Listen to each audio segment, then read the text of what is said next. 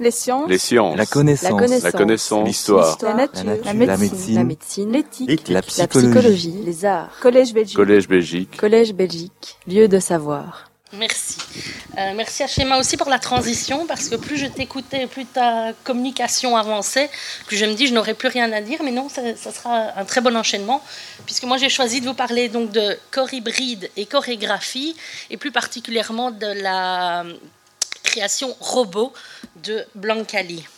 Euh, C'est une création de juillet 2013 au Festival de Montpellier, euh, où la chorégraphe crée un spectacle avec huit danseurs, jusque-là vous me dites c'est normal, sept nao, et on va voir ce dont il s'agit, et des instruments automates de Maiwa Denki. Alors pourquoi parler de, ce spectacle?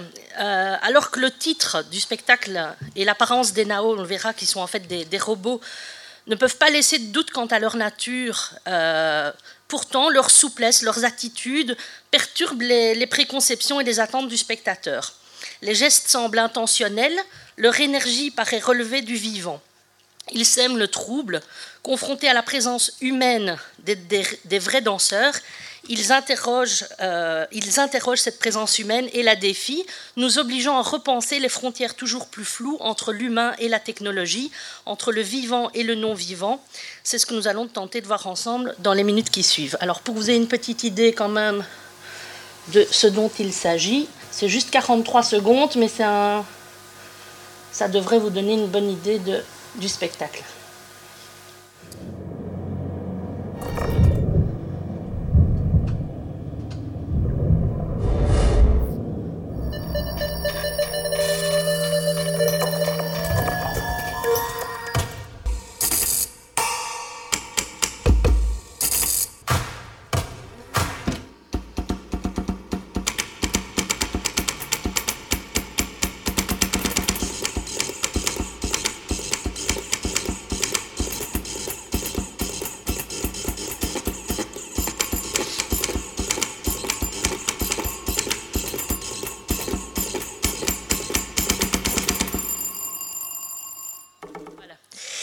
Donc, euh, je vous ai dit donc huit danseurs, sept nao et des instruments automates de Maiwa Denki.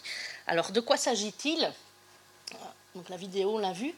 Euh, on va commencer par les instruments automates de Maiwa Denki. Donc, le nom Maiwa Denki, ça, ça donne l'idée d'une entreprise électronique. Denki, ça veut dire électricité en japonais, électronique. Donc, ça pourrait dire euh, l'entreprise électrique Maiwa. Et donc, dans le dossier de presse 2015, on peut lire que Tosa Nabumichi, donc on voit ici, le président de ce collectif d'artistes et de performeurs, se présente toujours sous le même costume, l'uniforme bleu des ouvriers de l'usine paternelle originelle, qui dit à la fois la dépersonnalisation du travail automatisé, mais aussi l'hyperpersonnalisation de l'artiste contemporain, pensé comme un rôle mis en scène, mis en jeu, remis au centre du monde fou des objets absurdes créés par Maiwa Denki. On voit certains des, instruments justement euh, derrière, des instruments automates. Il dit aussi surtout quelque chose du travail manuel nécessaire à la fabrication de ces automates et objets à l'esthétique rétro-futuriste comme production artistique. Les instruments de la série Tsukuba, donc c'est les instruments qu'on voit dans le spectacle et qu'on entend surtout, sont des automates complexes qui jouent réellement de la musique via des systèmes électromécaniques agis par des humains. Aucune électronique, contrairement au nom de Maiwa Denki. La beauté fonctionnelle de la machinerie s'explicite alors lors de performances musicales pensées comme un défi lancé à notre monde contemporain, pour qui la musique est devenue une information comme une autre, un flux de données. Les instruments de musique de Maiwa Denki nous ramènent à une musique substantielle et non informationnelle, contre le flux de bits des écouteurs d'iPod, le beat d'une musique vivante et créée sur scène contre le son digital produit de manière synthétique ou de sampling d'enregistrement électronique, le son des objets matériels. Donc ça, ce sont pour les instruments. Alors je l'ai dit qu'il y avait également sept NAO qui sont présents sur scène. Donc les NAO, ce sont ces petits robots euh, qu'on voit ici. Les NAO parlent, voient, marchent, dansent, on le verra peut-être pas, plient les genoux, roulent des épaules et se relèvent quand ils tombent. Il peut prendre avec ses mains et communiquer communiquer avec ses copains et les humains. C'est la publicité de la société Aldebaran Robotics qui produit ce robot humanoïde qui est le plus utilisé dans le monde. Il mesure 58 cm, il a deux bras, deux jambes, 9 capteurs tactiles et 8 capteurs de pression, deux yeux, deux caméras HD et une bouche, quatre microphones. Il est doué en reconnaissance vocale et visuelle et base de ses capacités de communication qu'il utilise l'interface d'un synthétiseur vocal, des lampes LED et deux haut-parleurs haute fidélité. Mais surtout, parmi tous les robots qui existent, c'est ceux que Blanca a trouvé qui dansaient le mieux. Blanca, c'est donc la chorégraphe. Blanca Lee, franco-espagnole, née à Grenade euh, en 62, connue internationalement, et donc qui a choisi euh, de faire danser des robots. Alors ça peut évidemment paraître euh, paradoxal. La première réaction que j'ai eue, c'est évidemment de tout de suite googler, dans enfin pas googler, mais chercher dans notre moteur de recherche euh, universitaire danse et robots. J'étais étonnée de trouver 10 497 résultats. Alors cependant, c'est là que ça devient intéressant, c'est que ces résultats, ils concernent quasiment uniquement des recherches en robotique et rien en spectacle vivant. Il s'agit en fait pour les ingénieurs en robotique et en robots humanoïdes plus particulièrement, de relever un défi, celui de parvenir à faire danser un robot avec une certaine souplesse, une fluidité, contorsion, mouvement complexe, un rythme, un peu comme ce fut le cas quelques décennies auparavant pour la marche, qui fut aussi un des grands défis euh, des ingénieurs en robotique. Mais alors, si vraiment c'est un problème et que c'est un défi technologique, pourquoi aller chercher des robots les moins mauvais, selon euh, Blancali, pour danser quand on a la possibilité de travailler avec de vrais danseurs, si ce n'est pour des raisons syndicales ou de revendications horaires ou pécuniaires Alors, selon elle, dans le dossier de presse, elle explique les, différentes raisons qui l'ont amenée à concevoir ce spectacle. Donc, day and night at home and in the outside world, on earth and in the air, we live with and among, with and among machines of all kinds. Our memory is becoming artificial, our footprints tend to be only electronic, and our identity is partly digital. C'est là que ça devient intéressant en plus pour nous. In Robot, I address the relationships between human bodies and artificial ones, and questions such as where are the borders between us and them? Can the most sophisticated machines stand in for humans and their relationship with nature? Will the robots be capable of integrating the idea of creation one day? As machines become more and more complex, how will they complement our lives? What kind of society will arise from it? On stage, I had to defy technology and create an original score to be performed by machines. My biggest challenge, however, was to convey the emotions and feelings of the neo robots. The fragility and childlike imperfections of these small humanoids are magnified and conveyed to the audience while interacting with human dancers. For the first time, the idea of them becoming lovable and endearing companions in the near future is evident for the public at large. Voici les questions qui, vont nous intéresser plus particulièrement. C'est justement cette question de la frontière entre eux et nous, ou entre eux et les danseurs réels. Justement, Schéma a parlé de l'indispensable être humain sur scène, être vivant humain sur scène, et aussi des relations avec le spectateur et les danseurs. Alors la première question un peu provocatrice, ce serait est-ce que robot danseur est-il un oxymore? Ou au mieux, ou au pire, une mauvaise métaphore La question est évidemment donc provocatrice et purement rhétorique, car comme on le retrouve quasiment dans toutes les définitions euh, de danse, cette dernière serait spécifique à l'humain et ne peut être utilisée que de façon alors métaphorique pour les animaux et a fortiori pour les choses. Donc on retrouve dans des ouvrages euh, incontournable classique comme To Dance is Human de Judith Linana. Il y a un article très intéressant de Sue Jones justement sur la question Do rabbits dance? La réponse est évidemment non, si ce n'est au sens métaphorique. Euh, understanding Dance de Graham McPhee. Voilà, donc c'est des questions où tout le monde semble d'accord sur le fait que la danse est indissociable du corps humain. Alors la question serait de savoir ce qui distingue l'humain des animaux et des choses. Alors on parle souvent d'intention, d'âme. Selon le, dualisme de Descartes dont notre société occidentale est particulièrement empreinte, le corps est une machine pure et l'âme serait le siège de la faculté de penser, les animaux et les choses en étant alors dépourvus. Comme le rappelle Jean-Pierre Sirois-Traon dans un article sur les automates au cinéma, justement, dans la cinquième partie du discours de la méthode, Descartes discute de la différence entre l'animal et l'humain en comparant les animaux dépourvus d'âme à des automates, justement, ou des machines mouvantes, autant dire des robots. Si tout le monde, ou la majorité semble d'accord alors sur le fait que le matériau de base du danseur est le corps humain, dans ce cas, pourquoi sommes-nous de plus en plus souvent confrontés à des formes de danse où les corps numériques, pas seulement des robots, mais également les avatars, les, hologrammes, etc., sont euh, aussi présents? Alors justement, c'est peut-être euh, pour montrer à quel point ils sont différents qu'on les confronte. En les mettant en coprésence sur scène, comme nous le propose Blancali, leur juxtaposition affecte notre perception et, nous rend encore plus vivants ceux qui sont vivants à côté des non-vivants. C'était par exemple l'un des objectifs d'un spectacle de Cunningham que j'ai analysé par ailleurs, Bipt, Kaiser expliquait ceci justement à propos des, projections, mais c'est valable, je pense, à chaque fois, on peut étendre pour projection, hologramme, avatar ou pour le robot. Il nous disait The dance is successful if your perception of the dance has been affected by the projection, even when they are not present on the screen. Comment ces doux peuvent-ils affecter notre perception? Alors chez Picon-Valin, on le détaille encore une fois dans ces images, ces ectoplasmes, qu'ils soient issus de la chimie de la lumière, de l'électronique, pour ajouter de la robotique, ou composés de pixels, semblent parler de la mort, alors que le corps parlerait de la vie, à moins que ce ne soit l'inverse, puisque l'image est aussi résection d'entre le monde des morts. Et l'on sait bien que c'est en faisant passer sur scène le souffle de la mort que Meyerhold, avec la dramaturgie symboliste et plus tard Cantor, ont donné à voir le vivant de leur époque.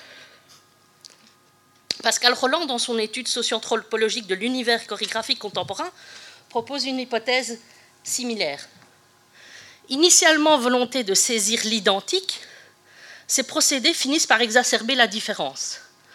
Non seulement dans l'utilisation de techniques décollant du réel, bien que les recherchant, comme les images de synthèse, mais surtout par la perception de la différence dans l'existence simultanée de l'image, encore une fois pour le robot, l'avatar, et du mouvement l'ayant initié. La confrontation des deux entités du couple spéculaire particularise chacune ou l'amplifie par la vision simultanée de l'autre et d'ajouter le motif du double ne reproduit donc pas nécessairement l'identique et la valorisation de l'un, mais au contraire, l'unité n'existe que par sa reproduction. La gémilité idéale impossible, puisque relevant nécessairement d'une différenciation entre deux unités. Le même n'est dès lors plus réduit qu'à l'identique, mais enrichi par le semblable. Cela conforte donc l'idée selon laquelle la coprésence du danseur est indispensable pour provoquer cet effet, même si, comme Kaiser le dit, après, quand le danseur n'est plus là, l'effet peut persister. La coprésence, la juxtaposition, la confrontation entre le corps réel animé, avec une âme, et le robot, qui serait inhumain, est donc indispensable pour créer l'effet désiré, un effet à destination du public, afin de lui permettre de participer et de co-créer l'expérience artistique. Une expérience artistique que je définis généralement comme Nicole Évrard de Smet, c'est-à-dire une expérience où il s'agit d'une production d'une réception qui implique la double nécessité de maîtriser un symbolisme et de le rompre pour permettre l'intrusion des forces de la priméité que nous nommerons imaginaire. Et on va revenir sur cette question d'imaginaire. L'imaginaire, justement, par le mouvement de son infiltration dans le symbolisme, provoque un déplacement dans les codes, une modification des filtres et permet donc un autre accès au réel, non encore interprété, une connaissance encore informulée. La coexistence du corps réel et de sa réplique mécanique permet justement le développement de cet imaginaire. Comme nous l'explique justement Béatrice Picon-Valin encore, La coexistence des différents registres de présence implique une tension entre corps vivant et corps dématérialisé qui est justement propice au développement de cet imaginaire. Pour revenir au cinéma, puisqu'on en a quand même finalement beaucoup parlé cette matinée, euh, chez Abel Gans, on retrouve cette même idée. L'adjonction de l'image et de la réalité confère à l'image et à la réalité une dimension nouvelle, une sorte de quatrième dimension qui enrichit incontestablement un spectacle. À mon avis, les arts ne visent qu'à cela. Il s'agit de créer une dimension nouvelle dans l'esprit des spectateurs. Conséquence sur la réception qui est évidemment également relevée par Béatrice Picon-Valin, la convocation des images, et surtout de propres images, transforme donc le jeu de l'acteur et matérialise la dualité de sa nature. Mais le rapport au public, et c'est ça qui nous intéresse ici, se trouve également affecté. L'image sème la perturbation. Elle force sans cesse le spectateur à se poser des questions sur ce qui lui est donné à voir. Il s'agit en effet de créer donc cette perturbation, cette déviation, un étonnement qui soulèvera le, questionnement et donnera à penser.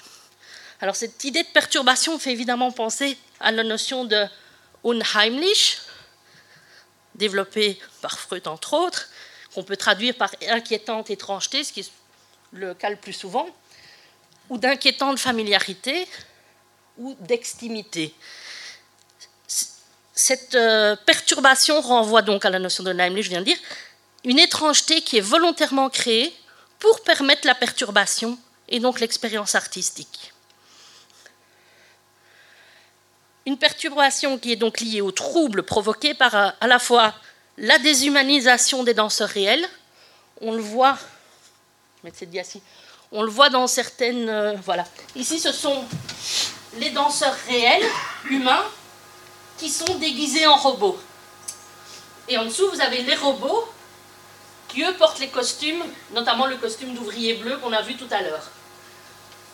On a un automate qui est clairement identifiable comme un robot. On a des mains automates qui, elles, sèment un peu plus le trouble. Ici, c'est un humain danseur sur lequel on a projeté, euh, comme ça se fait au Crazy Horse, les jeux de lumière. Donc, on, ça, tout de suite, ça parle à tout le monde. Hein. Donc, ce sont des danseurs humains sur lesquels on projette, voilà, ils sont détenus euh, couleur chair et on projette des, visuels de robots. Donc à la fois, on robotise le danseur humain et le robot réel est humanisé aussi. Dans son ouvrage sur la danse contemporaine, Philippe Noisette note cette récurrence avec de ce flou, de ce trouble permanent. Il a un chapitre sur le virtuel. Il nous dit où s'arrête le faux, où commence le vrai? La confusion, on revient à cette idée de perturbation aussi, est un élément récurrent des chorégraphes s'approchant du virtuel. Alors on pourrait donc supposer que plus le réalisme du double augmente, plus la perturbation augmente également, plus l'unheimlich serait fort. Voilà, plus le, le double est réaliste, plus je peux être perturbé ou surprise. Par conséquent, on pourrait également supposer que plus cette perturbation, cette surprise est importante, plus l'existence artistique serait profonde. Non, ça serait trop simple, nous allons le voir. Parce qu'il y, a tout de même une certaine, euh, une certaine limite. Mettre la dia suivante. Il y a une certaine limite, c'est que pour qu'il y ait expérience artistique, il ne faut pas non plus qu'il y ait un rejet complet. Donc on peut être perturbé, on peut être intrigué, on peut être légèrement dérangé, titillé, mais il y a apparemment un point à ne pas franchir, et on revient chez des, théoriciens japonais, justement, puisque c'est eux qui ont énormément travaillé sur les rapports entre les robots et la performance. En 1970 déjà, donc on voit toujours rien de nouveau sous le soleil, euh, Masahiro Mori a développé le concept de Uncanny Valley. Vous avez déjà entendu parler de ce concept? C'est particulièrement intéressant pour les thématiques qui nous occupent euh, aujourd'hui. Donc c'est vraiment un vieux concept qui revient très fort euh, à la mode en ce moment, justement parce qu'on est de plus en plus confronté à ces avatars, ces hologrammes, ces robots. Euh, l'idée c'est donc l'uncanny valley, on va le voir dans un diagramme, c'est la réaction émotionnelle que les sujets humains ont vis-à-vis d'un robot. Alors le graphique, je vais mettre cette définition. Et donc dans ce diagramme, il y a une vallée qu'on va voir la vallée de l'étrange, l'Uncanny Valley, qui est la région de réponse. Donc l'humain a différentes réponses par rapport au robot. C'est la région de réponse émotionnelle négative envers les robots qui ont l'air presque humains. Donc voilà, c'est peut-être plus clair. Pas sur le schéma suivant, mais sur celui qui va suivre, je vous rassure. Donc ça, c'est le schéma original de la théorie. Vous voyez la familiarité ou l'empathie et le fait que l'objet qui est proposé, humain ou non humain, ressemble plus ou moins à un humain. Et donc l'empathie va augmenter au fur et à mesure qu'il ressemble, mais il y a un moment, s'il ressemble trop, mais qui n'est pas encore vraiment humain, eh bien on tombe dans cette uncanny valley, et qui donc, je reviens sur la dia euh, précédente, donne une réponse négative, une réponse émotionnelle négative de l'humain vis-à-vis de cet avatar. Pour que ce soit plus clair, voilà, c'est peut-être plus clair comme ça. Donc ça c'est quelque chose qui ne ressemble pas du tout à un humain. Ça plus ou moins, mais il est quand même jaune, il n'est pas tout à fait comme nous. Celui-là en deux dimensions, celui-là en trois dimensions. Et puis on peut tomber vers, voilà, c'est surtout de ceci que, que parle Maury, c'est des humains qui ressemblent vraiment très fort à des humains avec la peau qui ressemble des vrais cheveux. Et donc là, finalement, le réalisme est plus important, mais notre réponse empathique va complètement chuter parce que le trouble est vraiment trop important. Et donc, on ne peut pas avoir d'empathie vis-à-vis de, ces robots. Voilà un autre graphique avec d'autres exemples. Dans les différentes formes utilisées par euh, Blancali, donc je vous rappelle ici qu'on pourrait situer justement sur cette courbe j'ai presque fini, sur cette courbe de, de l'Uncanny Valley, euh, Blancali utilise euh, différents corps dans un continuum plus ou moins proche du robot pour l'humain et plus ou moins proche de l'humain euh, pour le robot, sans pourtant sombrer dans, son, dans l'Uncanny Valley. Il n'y a aucun des éléments présentés dans le spectacle qui nous font tomber dans cette sombrer dans cette vallée de l'étrangeté qui nous provoquerait une réaction émotionnelle négative. Donc, elles n'auront pas l'empathie nécessaire à l'expérience artistique. Ce que Blancali parvient à faire dans son spectacle, c'est en effet de faire résonner différentes corporéités au sein même d'un spectacle et au sein d'un même spectacle, entre mise en abîme, écho, miroir déformant. Elle permet cette réception paradoxale qui permet à l'expérience artistique d'avoir lieu mais une réception qu'il nous faudrait pourtant nuancer avant de conclure. On y est presque. Une réception paradoxale qui serait cependant très occidentale. En effet, selon Machiko Kuswara, professeur à l'université de Waseda, on travaille énormément sur les liens entre performance et robotique, les Japonais, les Asiatiques en général, souffriraient moins de la nature unheimlich ou de l'uncanny des robots. L'explication viendrait que dans le bouddhisme, il n'y a pas de différence entre la vie des êtres humains et des autres animaux. Voilà. citation qu'on peut trouver chez Siroitra encore sur les automates au cinéma. Peut-être faut-il voir la différence entre, d'une part, les religions animistes asiatiques, pour lesquelles les choses et les animaux ont une âme, et d'autre part, la religion judéo-chrétienne et son avatar cartésien, pour lesquels les animaux, machines, n'ont qu'une âme, comme la principale raison de la différence entre les deux réactions justement vis-à-vis de, ces automates. Alors, peut-être que les, lapins asiatiques dansent, si l'on revient à notre question de départ, puisqu'ils seraient pourvus d'une âme. Pour reprendre la problématique de départ, donc voilà, pour les bouddhistes, les lapins peuvent donc danser, et pas uniquement au sens métaphorique.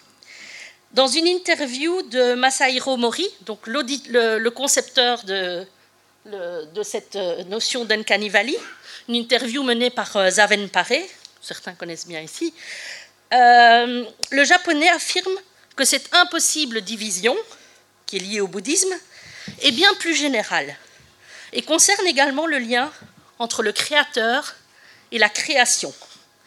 Il nous dit, lorsque vous créez cette chose, vous devenez cette création. Voilà qui raccourcit encore davantage le continuum et floute encore davantage les frontières qui étaient déjà ténues. Lorsque plus loin dans cette conversation donc entre Zaven Paré et Mori, le concepteur de l'Enkanivali, Zaven Paré euh, lui explique que ben, dans le bouddhisme, les statues de Bouddha ne sont que des instruments transitoires. Et donc Zaven Paré lui demande alors est-ce que les robots pourraient également être des formes transitoires de l'homme? Mori répond rien ne l'empêche. Ce qui rejoindrait certaines questions que Blancali se posait et voulait évoquer euh, dans son spectacle, notamment dans les liens avec la nature et avec l'homme. Nous avons finalement posé donc plus de questions que proposé de réponses dans cette communication, et donc nous conclurons avec cette citation de Sylvie Crémézy. Les moyens de la scénographie contemporaine sont sans doute là pour mettre de la sensibilité en état de perception plus approfondie et pour rappeler que le signe est une fracture qui ne s'ouvre jamais que sur le visage d'un autre signe. Les sciences, Les sciences. La connaissance. La connaissance. L'histoire. la la la médecine, l'éthique, Éthique. La psychologie, les arts, collège Belgique, Collège Belgique. collège Belgique, lieu de savoir.